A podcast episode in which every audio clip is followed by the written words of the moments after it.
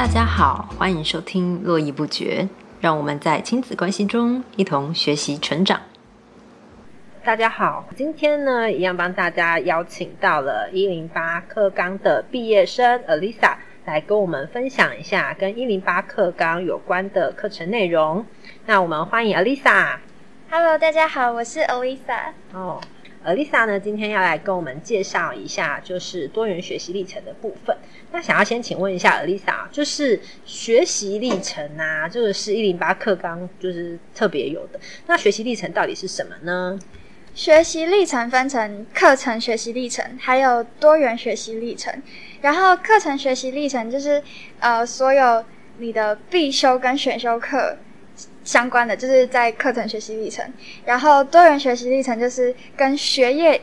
以外的东西，就是多元学习历程。就是在你自己学校课业以外，你累积的不同的生活经验也好啊，等等的，就会放在多元学习历程，对不对？对，哦，了解。那像多元学习历程的部分啊，像我，哦，像我知道，就是你有参加不同的营队嘛，那你可以跟我们分享一下，就是你参加营队的经验，还有就是你是怎么去得知这些营队的资讯？呃，我应对资讯通常都是从 IG 的一些广告，或者是学校的走廊公布来那些，其实蛮多地方都可以得到那种应对资讯。那像譬如说你在 IG 上，就是你会下什么关键字，然后去找找到那个广告，还是说他自己会推播给你？他自己会推，因为我觉得好像是因为我很常，就是之前高中的时候，我很常可能就会在 Google 搜寻营队资讯，然后 就是 IG 的泡泡就会推给我这样。IG 的泡泡，OK，哦，然后所以像学校走廊，其实会我们常会看到很多贴很多海报啊，各式各样的，对不对？嗯哦，那像你参加过哪些营队呢？可以跟我们分享一下。呃，我参加过高一的时候参加过模拟联合国跟国诶模拟联合国，然后国际青年高峰会，还有台师大的教育营。然后高二的时候是参加国际暨两岸事务种子培育营。所以就是你是一个蛮 international 的人，嗯，就是你都参加那种国际类的这些，是因为你对国际的新闻啊，各式各样国际的事物特别的有感觉嘛？对。然后其实加上是我从高一的时候就蛮呃蛮确定我自己是想要申请跟政治还有外交相关的科系，所以我就会多参与这方面的应对。哦，了解。那所以像这些营队里面，你自己有就是印象比较深刻的，譬如说哪哪一个是你觉得哎很你会觉得在里面吸收到蛮多东西，或者是说哎让你觉得蛮特别惊艳的，有哪些这样？其实我觉得每一个营队都有自己的特色，像如果以模拟联合国来讲的话，我觉得是可以开眼界，然后认识很多超级厉害的人。因为模拟联合国就是学生主学生负责去主持整个会议，然后开会的人也都是学生，然后就是都是跟我年纪差不多的人，所以可以。而且都是全英文进行的，可以见识到一些是那种英文讲得跟母语人士一样厉害的那种人。哦然后对，哦反正就是我觉得模拟联合国是可以开眼界的。嗯然后以国际青年高峰会的话，是因为呃那个营队的队服都是外国人，就是可以很直接的跟外国人做交流。然后这个营队都是用全英文的方式进行，所以我觉得在这边最大的收获就是。可以用英文方式去跟那种外国人很直接的接触，然后了解到不同国家的文化。哦，对了解。那所以，譬如说，先讲回来，像刚刚讲到模拟联合国啊，嗯就是模拟联合国，你们大家都在都在做什么？你说就是来的，就是譬如说来的人都是来自各地的高中生嘛？对因为你那个时候是你那时候是参加哪里办的国模拟联合国？我那时候是参加那个台北城市青年模拟联合国，的，嗯，然后所以来的人基本上都是来自各个县市，各个县。市。哦，所以你就是首先第一个，你就在这个营队里面，你就已经先呃看到了来自各个县市的人了。嗯，OK，然后你们在那里面，因为像我就没有参加过啊，嗯所以我就很好奇，就是你们在参加模拟联合国，就是到底你们是参加几天的？我们是三天，那这三天里面，你们大家都在做什么？这样？就是我们就是主要是开会，然后我参加那个会议是在讨论呃伊朗跟沙烏地阿拉伯造成的中东地区问题，就是周边国家要怎么去，联合国要怎么去解决这个问题，这样。哦，那所以就是呃，联合国来讨论这个问题。那所以对那那你们你们就是不同的人，其实是有一个国家代表。哦，所以你们就代表着不同的国家这样子。那那怎么取决于，譬如说谁代表什么国家呢？哦，就是主办方会会分配，但我其实不是很清楚他们是怎么分配。可是呃，大概可以猜得出来，就是他们会把英文比较好的人分配在那种大国，像美国啊、俄罗斯那种，都会是英文比较好的国家。然后像我们这次的主题，因为是围绕在沙烏地阿拉伯跟伊朗，所以这两个国家的代表英文一定要很好，因为他们上去讲话机会会很多。哦，因为他们是主角。对对对对对。嗯哦，然后然后所以嗯那他是一开始就有面试还是干嘛？不然他怎么知道你英文好不好？呃，他们会就是要填表单，然后表单上面就有很多问题，对然后就是可能问你，呃，你最近关注哪一个政治议题，就是世界上的政治议题，然后就要用英文回答他，嗯你最近关注什么，然后你的看法跟想法那些什么的，都要用英文这样打给他。哦，所以他大概从里面就可以抓到你的可能呃对事情的成看法大大概到哪里，程度到哪里这样子。对对对，哦，所以你说就是基本上主角国家的英文要很好，对然后还有大国的人的英文要很好。对哦，那像那其他人呢？其他人其他人就是英文当然也不能太差啦，因为 嗯，因为可能就是没事会被 Q 上去这样。因为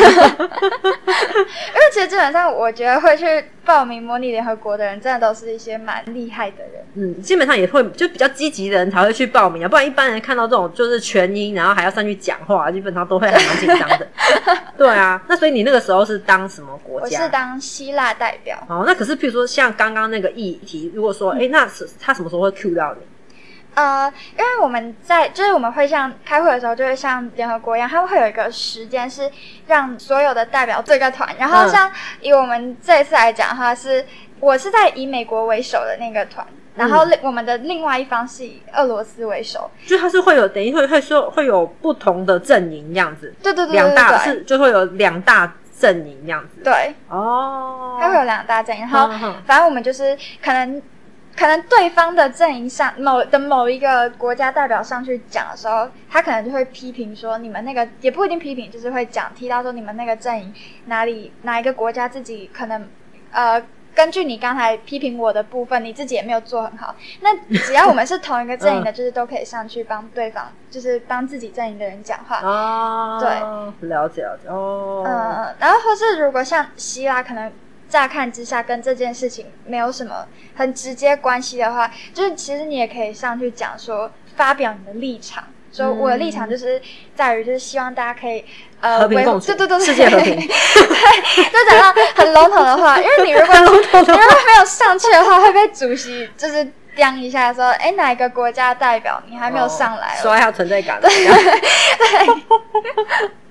哦，了解。那所以，可是你说你们去三天，嗯，那那其他时间就是三天都在讨论同一个一整天都在讨论一一一，所以就三天都讨论同一个嘛。对，然后会讨论到晚上，就是九点这样。晚上九对，点，就是从早上到对对，然后第二，但是第二天的晚上有一个有一个晚会，对，然后就是就大家会就要穿那种小礼服，然后去一个餐厅吃饭，然后有一些游戏，就是社社交场合啊、哦，社交游戏。对对对，反正就是一个很哦 social 的一个场合。嗯，那你是第一次参加这种比较 social 对场合，对对，所以你有什么感觉？这样我觉得就是去参加那边，就是去参加模拟联合国，很多人感觉就是那种家里应该就是蛮有钱，就是 现在就可以看出社会的阶级那。个 他们的光是那个衣服，就是跟你的衣服就有差。就我们是流流星花园，是种 平平民，然后进入这种贵族区这样子。然后他们都超级会聊天，都是因为我我那时候是高中生，还不能喝酒，但是他们也有大学生去参加，他们就可以喝鸡尾酒那些什么的，嗯然后他们可能就会端着一个酒杯，然后就跟你过来聊天、啊，就看起来好像那种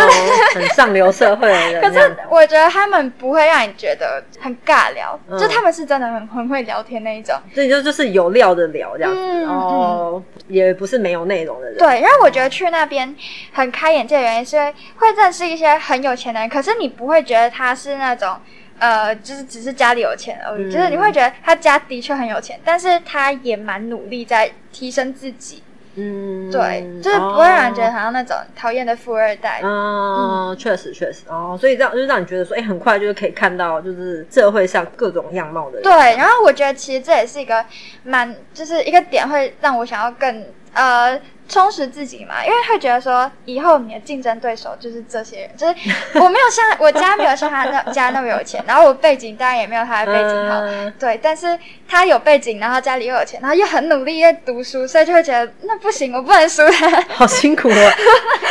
应该很多人想说，算了，我就躺平就好，干嘛那么累？哦，可是确实在模拟联合国，你们要很明确的代表一个国家，然后去讨论怎么解决一个问题，这样。对哦，所以这这个里面你也从中看到了很多不同的人，然后学到这个过程。哦，那所以像你刚刚讲说国际青年高峰会嘞，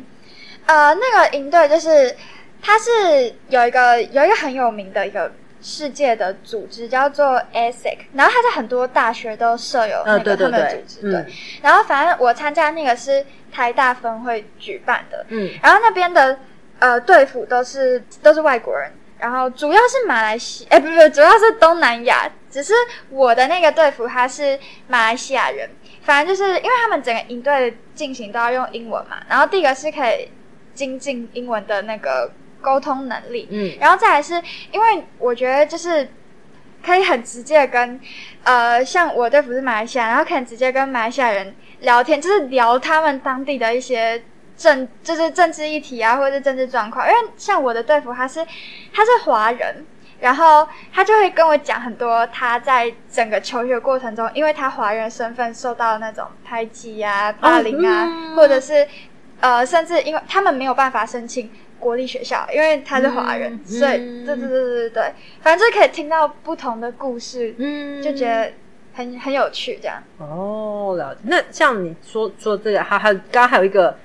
国际暨两岸事务。哦，那像那个嘞，那个他是陆委会辅导的一个营队，然后像我们第一天就有去陆委会听那个邱垂正副主委的演讲，嗯，对对对，我觉得就是从其实从他的那个演，他他主要是在讲美中台的三角关系，嗯，然后从他的演讲里面就是可以听到蛮多，呃，对于可能习近平。这个人啊，或者是台湾跟中国的，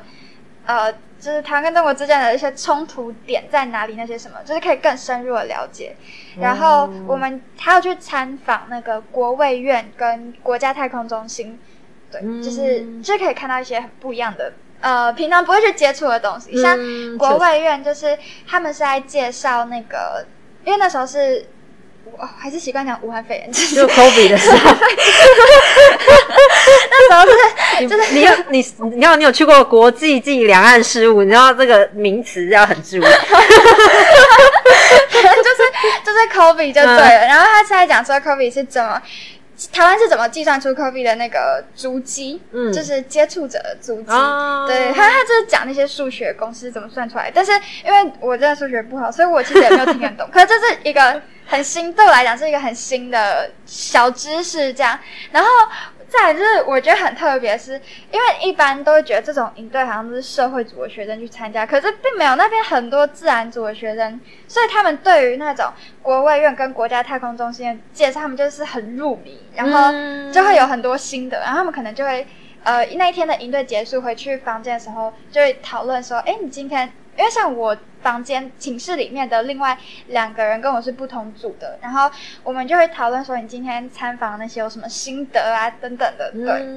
嗯，哦，所以它也是一个呃需要过夜的一个营队，对，那是哎三也是三天，哦也是三天哦，所以就是呃基本上你呃去参加这个营队，然后你也同时就是会跟不认识，你是跟不认识的人一起，哦，所以也会很快就认识到其他学校或是其他地区的高中生。对哦，这个也都还蛮有趣的。对啊，而且他们其实也是都是一些很很优秀的人。嗯，因为其实基本上会去参加这几种营队的，基就是会参加跟国际性相关的，都还算是对自己有一定程度想法，或者是说对国际事务有一定程度关注的，才会去参加这种东西。嗯嗯，哦，确实哦。那所以啊，像你刚刚还要讲说，是除了国际类的话，你还有参加过一个台师大教育。嗯，对。为什么会参加这个？因为反正其实我高一的时候觉得我自己对于教育其实也蛮有兴趣。对。然后我想说，那不然我去参加看看这营队。哦。其实这个营队就是也是很有趣。然后，呃，我们在那个营队里面会。去上一些教育系的教授的课，嗯，对，像是我印象最深刻是比较教育，因为我觉得很有趣。比较教育就在讲比较各国教育嘛，哦，对。可是我后来参加完这个营队，就是那天晚上回家的时候，我就在想说，我其实我我觉得他们的活动是真的很好玩，但是。根据教授的课程里面，我最喜欢的真的就是比较教育，其他我就有点想睡觉。所以教授们要注意一下，高中生还是会没有办法接受太硬的东西。我就突破那个点，我就觉得为什么会喜欢比较教育，因为那个就是跟国际有关的哦。所以后来我才觉得，那或许我可能还是真的要往就是。政治跟外交这方面往国际的方向走，那可能教育是国际或政治的一小块。这样对对对，哦，我现在这其实也是对于教育，就是也是蛮有兴趣啊，只是。我觉得对于选系这件事要缩小范围一点。嗯，了解了解哦。那所以，譬如说像你就是参加过，就是就是各式各样营队，可是就是呃，可能不见得每个人都有办法去参加那么多营队，对不对？因为据我所知，就是营队其实呃花费也不少。对 对。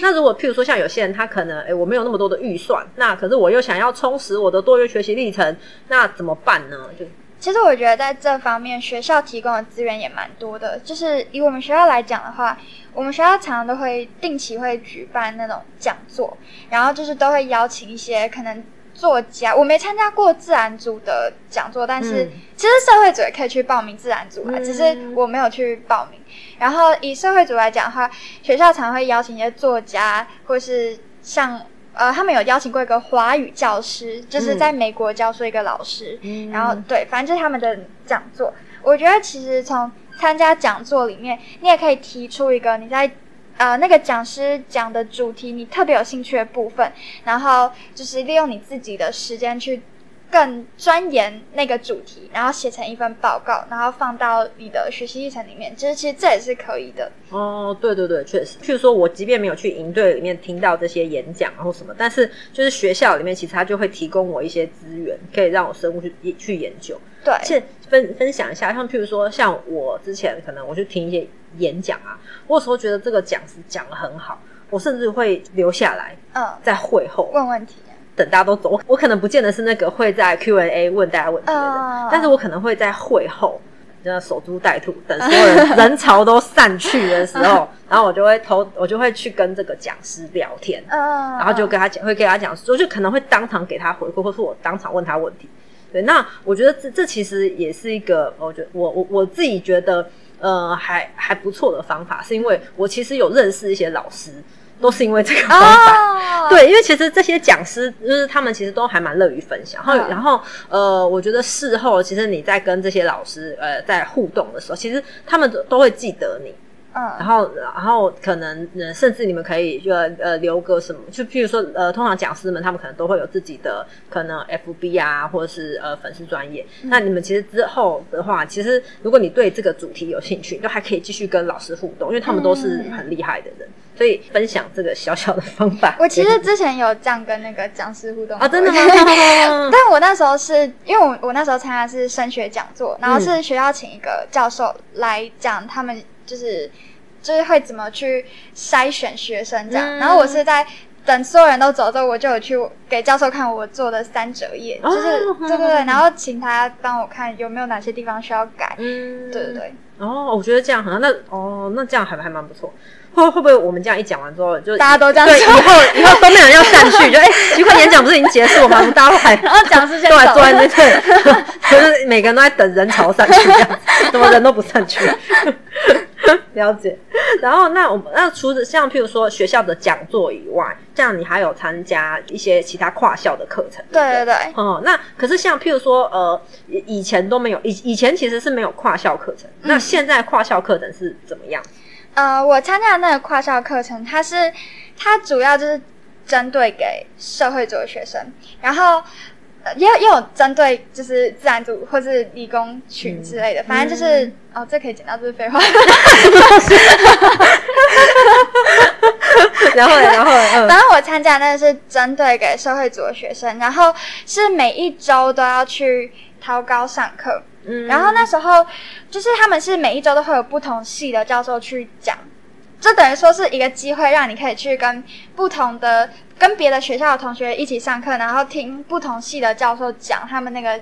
专业领域的课程。其实也是一个蛮可以探索以后想要往哪一个系发展的一个很好机会。然后像那个时候，我也有就是他们刚好有请到一个外交系的教授来，然后在上那个外交系教授的课的时候，我就超喜欢。就是很全神贯注在听这样，然后我也做了很多的笔记，所以后来等到那是高一的跨校，等到这学期的跨校全部结束之后，我是针对外交系那个教授讲的一个小主题。自己去写一份报告，然后上传到学习历程档案里面。哦，了解了解。哦，所以你是自哦自己从里面抓东西。那我哎，那可是我想要呃来问一下一些细节，譬如说所谓的跨校课程，它可能是好几个学校的学生，然后他们可以共同去选一些课。呃，应该说所谓的跨校课程是指说就是呃不同学校的高中生，然后我会有开一个跨校课程，就是你因为你们可以来报名。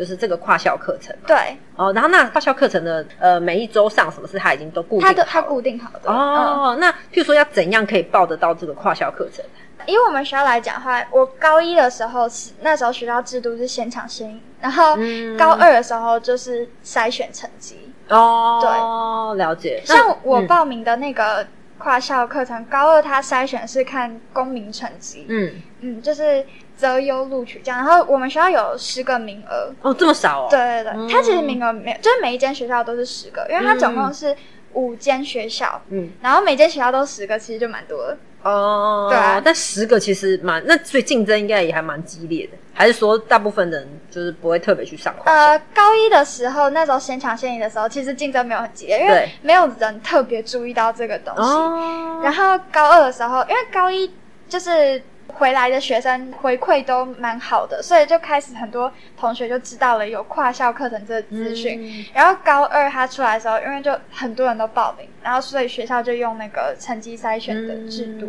对哦，了解。所以就是在在跨校课程中，你要讲到说，就是请大学的教授来，然后让你去对各个不同的呃系有基本的概念。对，而且基本上就是你可以直接接触到那个系的教授，所以对如果你有什么问题的话，可以直接问他。哦，可以直可以直接问。而且我觉得像我们高一的时候，呃，我们高一跟高二其实上课的方式不一样。高一就是很单纯的，每一堂课就是很就是上课，然后写笔记这样。但是最后一堂课有一个成果发表，就是大家就是分组，然后上去你可以讲随便一个，就是针对。这整学期教授的课程，你随便找一个任何一个教授，他的就是你有兴趣的主题，然后上去报告，这样就是那是他们的成果发表。但是我比较喜欢的是我们高二的那种上课方式。高二是每一次你都会跟不同人，就是每一次每次你都会坐不同桌，然后你的组员都会换人，然后每一次都要选一个桌长。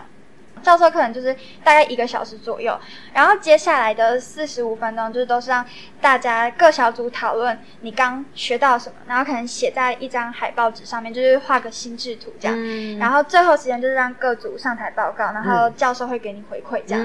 对对对，我比较喜欢这一种方式，因为我觉得这样可以实际跟同学还有教授互动到。嗯，哦，了解了解。哦，所以其实多就是，所以其实跨校。跨校课程也是，就是各种，就不只是教授单纯在讲课而已，也会有很多小组的练习啊、讨论啊之类的。然后你也，而且你也同时就是会去认识到其他学校的同学。对对对对。哦，那你有你有认识什么其他学校同学？觉得哎，印象还蛮深刻的，还是？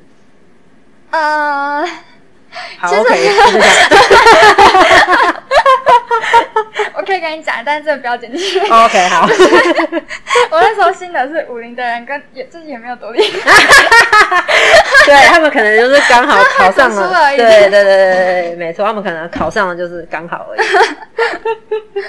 好，OK，那所以所以像譬如说，你刚刚讲到跨校课程嘛，然后呢，像你对于你刚刚有讲到说你对于外交啊、政治啊比较有兴趣，而且所以在这个里面，就是你的多元学习历程，你比较特别的事情是你还有就是创立了一个社团，对不对？对那你就是创立社团，就是为什么会有这个过程这样？其实我当初会想要在学校创立社团的原因，是因为那时候因为每个高中都会有社团课，然后社团课是你一定要选一个社团参加。可是我觉得我们学校没有我喜欢的社团，就是就觉得每一个都很对我来讲都很普通，就是因为我不会唱歌也不会跳舞，然后 然后反正就觉得好像没什么是没有什么社团是真的让我超级心动的。嗯，然后我高一下学期的时候就觉得，其实我从高一上学期就已经有小萌芽，觉得我要不要自己创一个社团？嗯但是又觉得怎么可能，太浮夸了啦。对对对对对。然后高一参加那些营队之后，就会觉得说，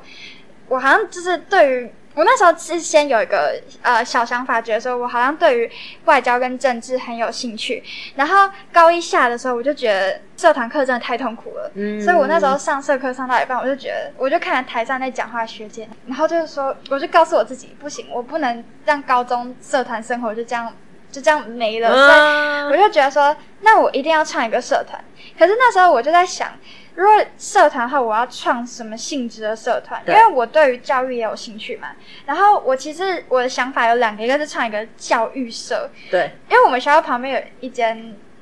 国小、幼稚园，正展后来启智学校，但是我不知道启智学校的正确名字。对对对，是启智学校没错，但是他们其实，但他们需要的是特教的人。对对对对，嗯反正我那时候想说，我们我可以试试看，就创一个跟教育相关的社团，然后可能去协助那边的学生这样，或者是创另外一个就是国际事务研究社，就是就是我喜欢的这样领域。但是后来评估之后，我觉得，因为如果要跨校的话，呃，可能会需要动用到学校的一些老师啊什么的，嗯就会比较困难，所以我最后是选择创国际事务研究社这样。哦，嗯那所以你后来创社之后，然后听说你们社团其实就是呃，就是招生的其实还蛮踊跃的这样子。对，哦对，那所以你们譬如说社团的规模后来怎么样？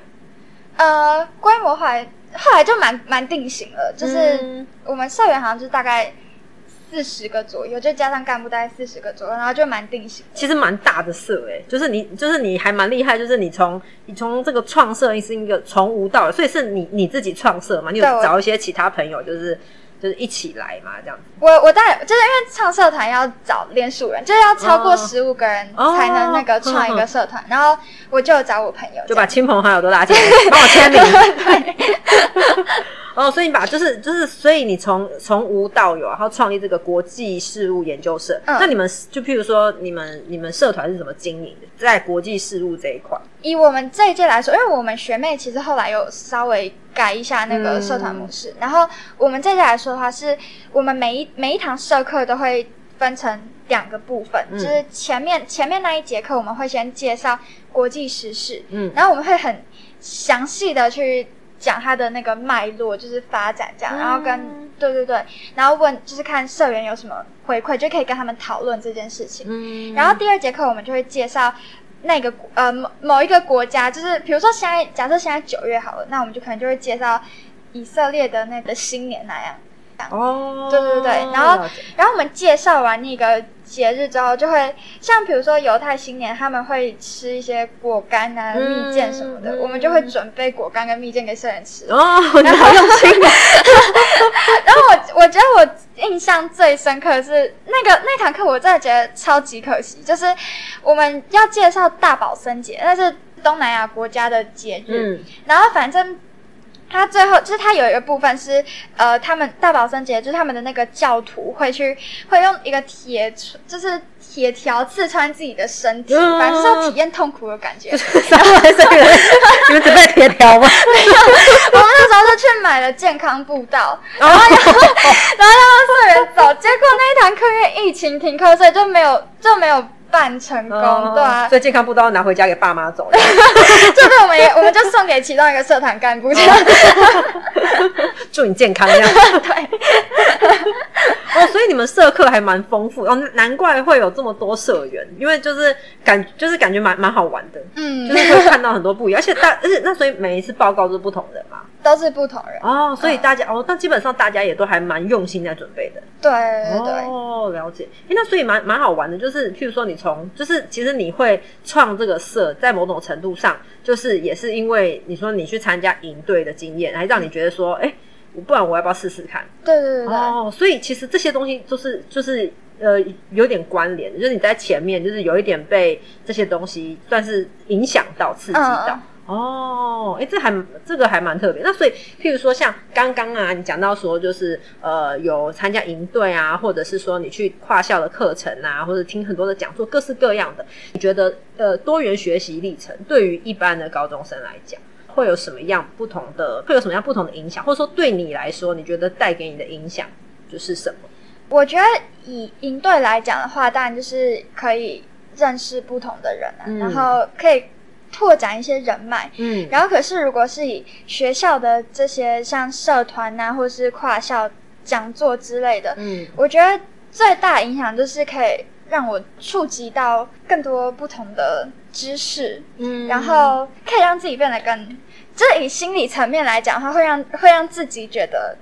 自我价值在提高。以心理层面来讲，哦但是如果以物质层面来讲，当然就是让教授录取我的几率会高一点。对对对，因为他会觉得就是哎、诶这个人生活还蛮多彩多姿对对对，哦，确实，所以其实现在，其实以现在的高中生来讲，就是我不是只有单纯的死读书，因为如果只有读书这一块的人，我可能只能走繁星。对。但是我如果想要透过，比如说呃面面试申请的话，嗯。那我势必就是要去呃丰富我多元学习历程的这一块。对。哦，所以那像而且参加这些活动，其实我觉得也会让一个人不会只有聚焦在单纯可能学科的知识，他也会比较知道说我今天学这个东西到底是用来干嘛。嗯，譬如说像你刚刚讲说学学英文，那我知道，哎，我可能在营队里面，我我实际上用得上的时候，我就我我再回来我在学习的时候，我更会知道说哦，因为我用得上这个东西，嗯所以我学这个东西，我就更知道我在干嘛。对对，对，所以这其实是也是有点相辅相成的。而且我觉得还有一个蛮蛮务实的一个帮助，就是可以增进那个社交能力，因为不管是 不管是营队嗯还是嗯社团，就是所有还是那个跨校，就都是要跟人去接触。嗯。然后我觉得很常，只要跟人相处，你就一定会碰到一堆很麻烦的事情，比如说 以前就很容易觉得说啊。都没这个干部都没有在做事，然后或者是说那个营队的，就是同一组的组员都在混什么的，对。反正就是很容易会，因为营队常常都有一个任务要一起去解决，对对对然后就是很常会有这种遇到觉得说别人在别人在躺的那种感觉，在躺 对，然后可是我觉得到后面就是哦，或者是说像社团干部，可能就很容易会觉得他们某一个点真的是做的很不好，然后让这可能让我真的看得很不爽。可是他们就是跟我是同辈，就是同学，我不可能直接去骂他说你怎么做成这样，嗯对，所以就会就会开始去问一些大人说，如果是你碰到这种情况，哦你会去怎么解决？哦 然后大人的呃方法都会比较。呃，委婉圆，对对对圆对对融对对，社会化。对，就比较圆融，然后就可以学到很多，我觉得蛮好的，就是跟别人沟通的方式。哦，这蛮好的，因为其实这里面还蛮多层次沟通跟协调。对对嗯、因为你很你很快就要进入一个团队合作的状况。对，然后这个就譬如说，可能在课业的学习上，也许老师也会有很多分组的情况，可是那个可能是跟你比较熟悉的同学。对，而且很短期就结束，就比较不会有太大困难。哦，但是可是，譬如说你去参加营队或是其他的呃社团的部分，你可能是要跟呃陌生人，对，可能陌生人，然后你们就要合作，嗯这确实是蛮不容易的。所以其实在这个里面，这我觉得就是确实是一个很好的学习点。对。哦而且其实社团有一，觉得有一个点是，刚开始创设的时候，其实前面几堂课主要都是我在讲，可是后来那个我们社团老师就跟我说，一个团队不能只有一个人厉哦害，确实确对对实，对，然后我就会放给其他干部去上去上台去讲，就是也也让其他干部有可以练习上台的时间。哦后来我觉得其实这个点是蛮主要原因，让我们社团可以变大的。对。对这是真的，因为只有一个人秀，大家就会觉得说没有那个参与感。可对是如果对对我每个人都可以上来，就是发挥我的创意或我的特色，就是或我的贡献的时候，那完全不一样。嗯，而且他们也才会有认同感。完全是，完全是哦。那所以我觉得很棒哎，就是从从你的这些多元学习历程的这个经验的累积里面，其实你学到的其实不只是说知识性的东西，你是其实还学增加了你很多软实力的部分。嗯，对对，我觉得这个也很不错。那我们今天的节目大概就到这里喽。如果有什么问题的话，欢迎在下方留言给我们。我们就先这个样子喽，谢谢大家，拜拜，拜拜。